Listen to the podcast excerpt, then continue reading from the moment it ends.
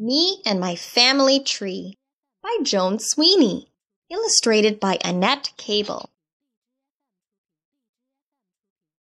This is me and my family. I have a brother, a mommy and a daddy, grandparents, aunts and uncles, and cousins too. How are they all related to me? I'll show you on my family tree. First, I start with me. Then comes my big brother, Alan. We're both part of my family tree. These are my parents, my mommy and daddy. They're part of my family tree.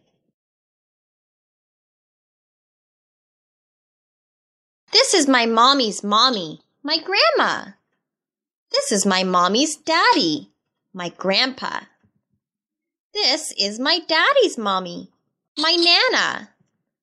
This is my daddy's daddy, my papa. They're all part of my family tree.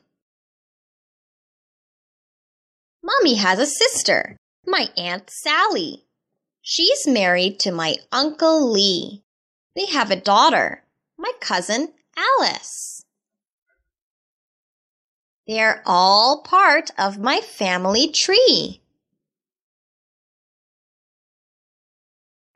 Daddy has a brother, my Uncle Jim. He's married to my Aunt Margie. They have two sons, my cousin Jeff and my cousin David. Daddy also has a sister. That's my Aunt Pat. They're all part of my family tree. Now, can you guess how I came to be? Grandma and Grandpa had Mommy and her sister. Nana and Papa had Daddy and his brother and sister. My aunts and uncles had my cousins. Mommy and Daddy had my brother.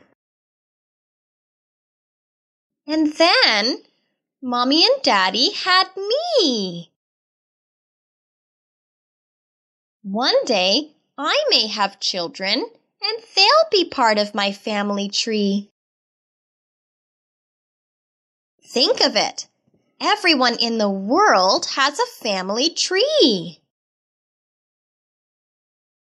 Just like you and me.